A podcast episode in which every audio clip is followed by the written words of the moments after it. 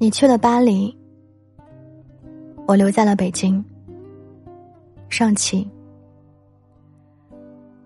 一点零二分，欢迎收听杨芷的时光。晚上好，我是杨芷。这篇文章的名字你听过吗？大概在三四年前的时候，我就看过这个故事。今晚，我终于鼓足勇气。跟你分享它。文章来自作业本。你去了巴黎，我留在北京。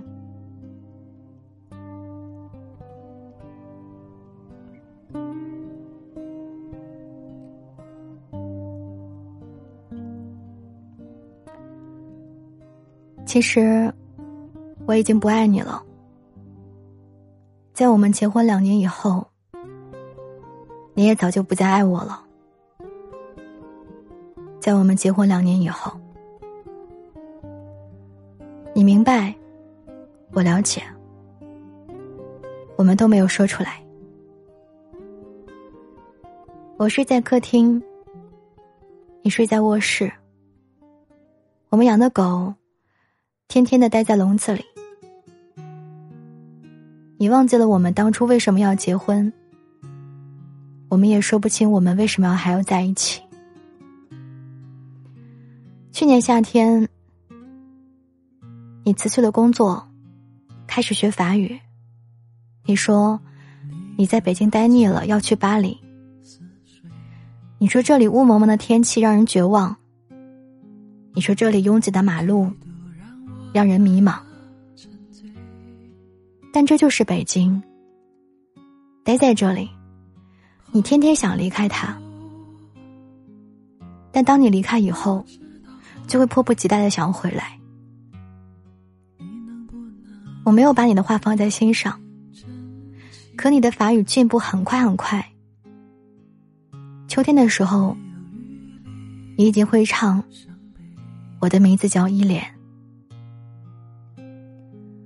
我们在国贸那家 KTV 里面唱歌，那时候。中国好声音正在铺天盖地，有一个叫华少的主持人飞速的走红。我记得那天晚上，唯一一个没有唱歌的人是我们的朋友作业本。你唱了好几首，我记不得歌词。我们彼此觉得分开，只是说说玩玩而已。那天。晚上风很大，北京城好像在嚎啕大哭，但无人伤心。我们一起把作业本送回了东四环，你坐在前排，他还开玩笑和我说：“什么时候把你杀掉？”我说：“你去巴黎之前，必须把你杀掉。”你笑了，我笑了。路灯突然变得好温暖。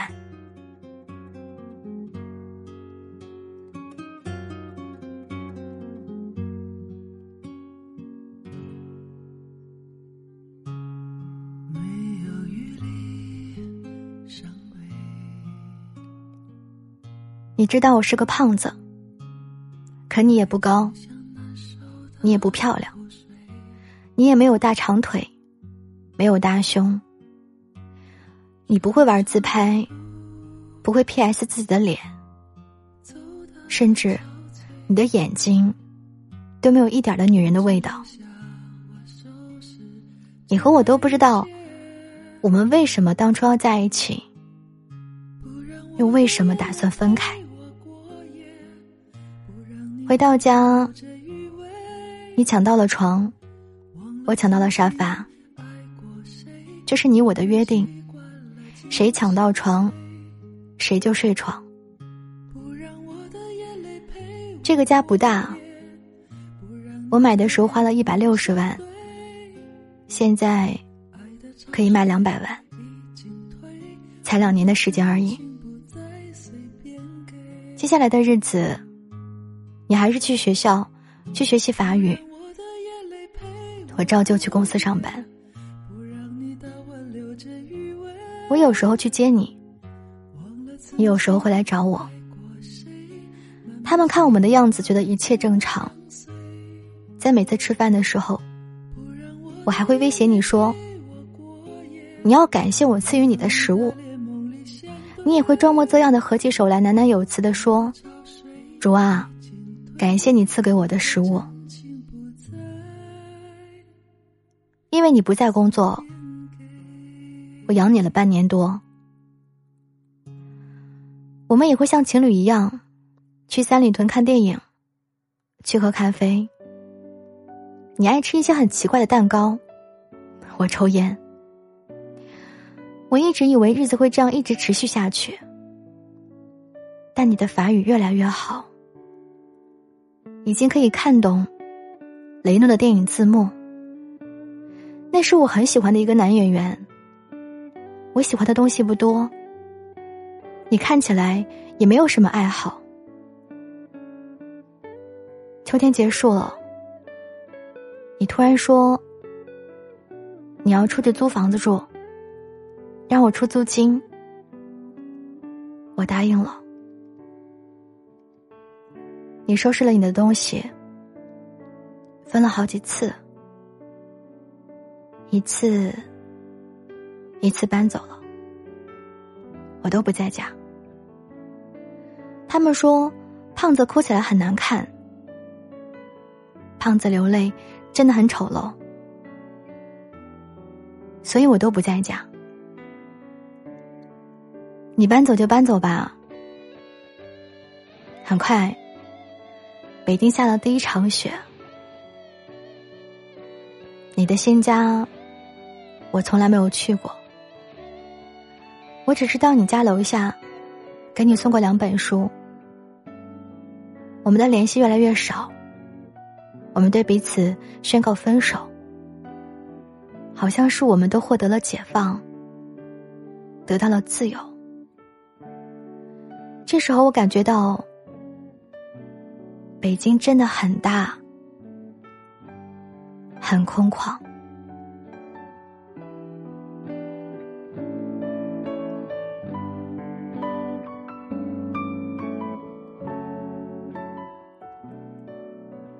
我买了一批酒，有俄罗斯的烈酒，有法国的红酒，也有英国的威士忌。我常常把它们兑在一起，喝来喝去，也喝不醉。有时候我一觉醒来，会依稀看到你踩着行李箱，在衣柜前找来找去。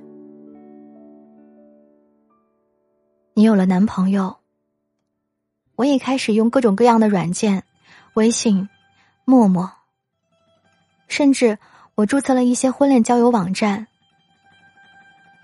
我开始打扮自己，我穿起了靴子、风衣、围巾，我买了各种大牌的腰带，H 字母的、J 字母的、Z 字母的，我通通都有。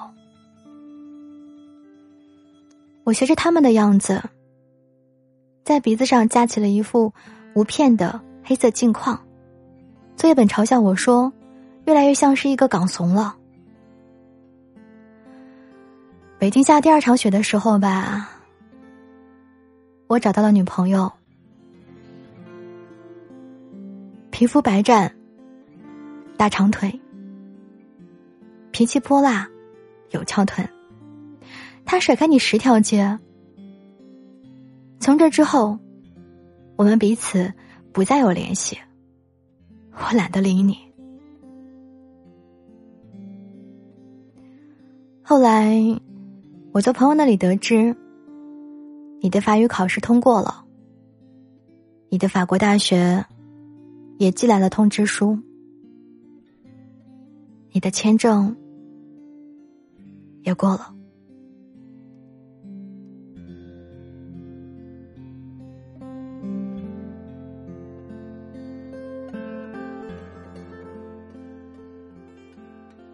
我从来都不相信。这些是真的。直到你回家取走了最后一件行李，那天刮着大风，作业本这二逼终于突破了他的人生，出国，并且从国外安全回来了。他洋洋自得的跟我说着他遇到的一些奇闻怪事，我一句都没有听进去。我跟他说：“你就要去巴黎了，来见最后一面吧。”我们三个人一起去了一趟三里屯吃饭，一家川菜馆，辣的我很难受。你吃的很开心，我吃了三口，再也吃不下去。我看着你们两个人吃的杯盘狼藉，我一个劲儿的抽烟，假装我很忙的样子，不停的看着手机。三里屯广场上，大约有上千个人走来走去。我跟你也经常在这里走来走去。我们一起去过的影碟店已经关门了，我们吃过多次的麻辣烫。在如今，也冷冷清清了。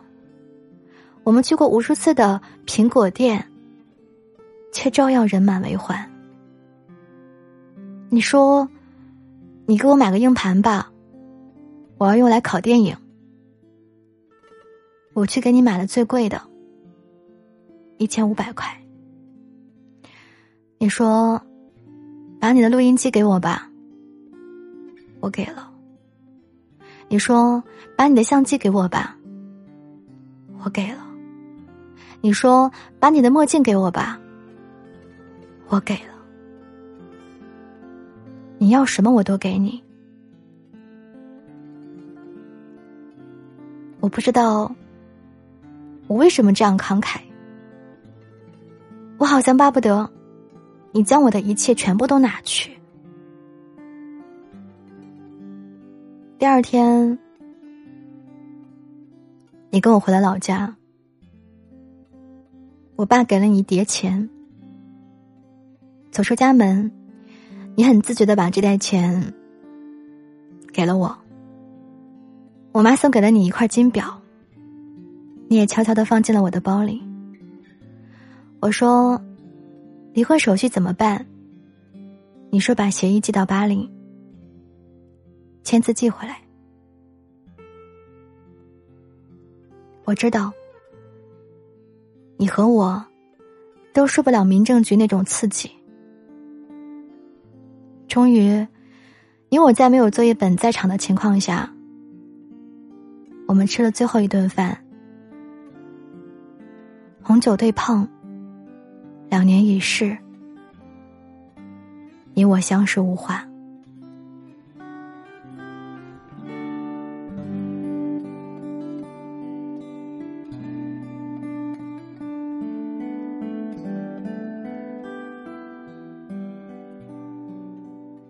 你对我说：“你感谢我这两年对你还不错。”我假装祝福，祝你一路顺风。说过去都过去了，愿你有新的开始。我到此时才明白，原来电影里面那些感人的离别镜头都是假的。什么抱头痛哭、诉说衷肠，在现实中都是不存在的。我以为我不会难过的。直到这顿饭吃完，我突然发现，你我都没有动筷子。我只是不停的问你：房子租好了没有？学校安排好了没有？带好药物了没有？手机、相机、录音机充满电没有？护照、机票放好了没有？我问的这些话，都是这些。你说我唧唧歪歪、絮絮叨叨。不像前任老公，像是前任老爸。你看，我从来没有说过一句挽留你的话，我们竟然也都没有挽留过彼此，照样是我买单。我在心里说，这是我最后一次为你买单了，这也是你跟我吃的最后一顿饭了。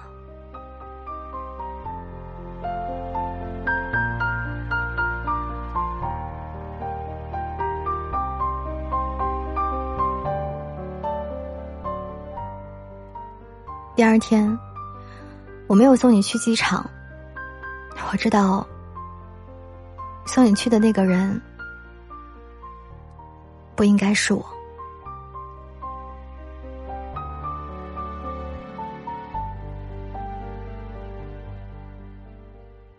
我还是去了机场，我躲在了 T 三的一个小角落，我想再多看你一眼。你长得不漂亮，你没有大长腿，你没有大胸，你皮肤不白，个子很矮，可是，我就想再看你一眼。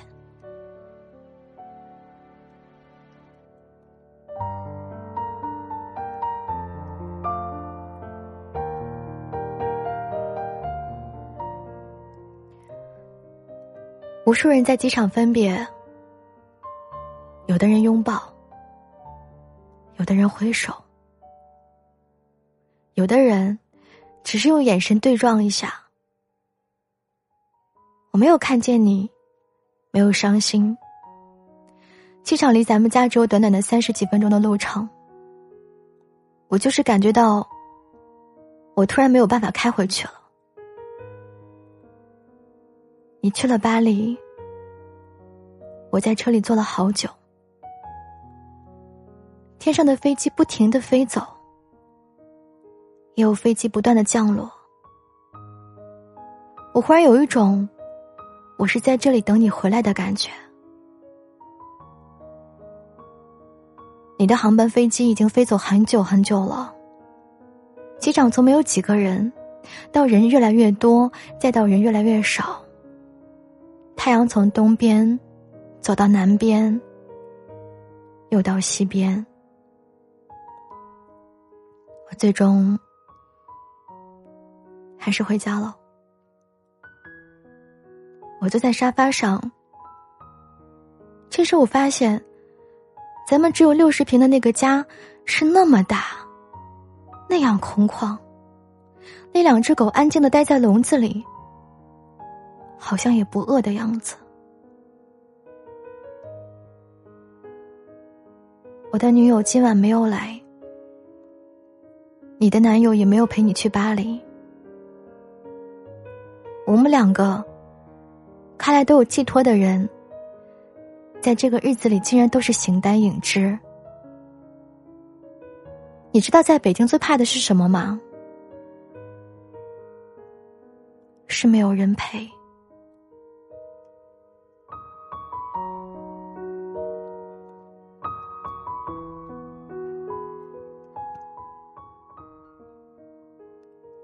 所以，所以街上总是有那么多人在吃饭。所以这个城市连空气都在拼命变得拥挤，因为在北京最怕的是没有人陪。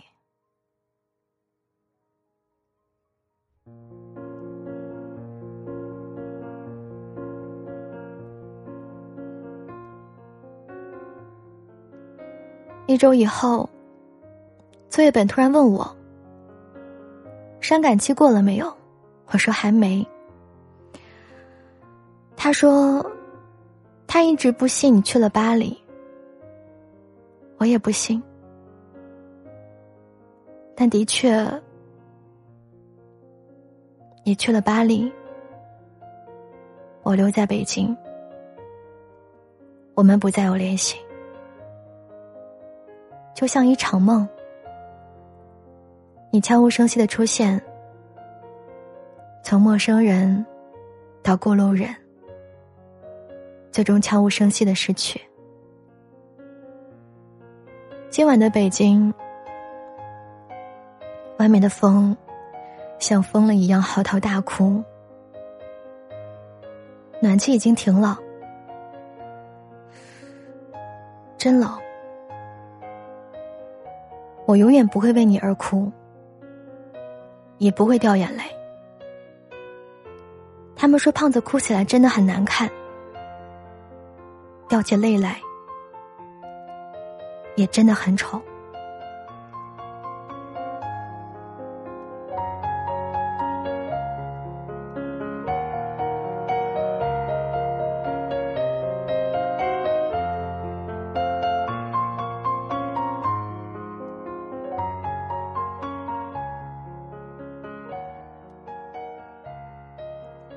去了巴黎，我留在了北京。我是杨芷，感谢你的耐心聆听。大概在三四年前的时候，我就看过这篇文章。我那时不懂为什么北京最怕的是没人陪，我现在懂了。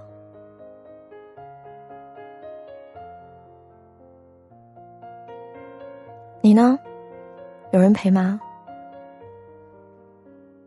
在哪座城市呢？为什么这么晚还不睡啊？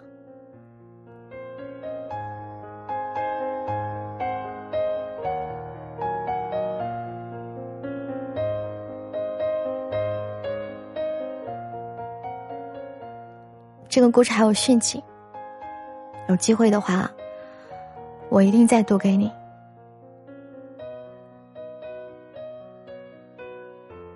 如果喜欢他的话，记得将这期节目分享到你的朋友圈，订阅我的电台节目《杨植的时光》，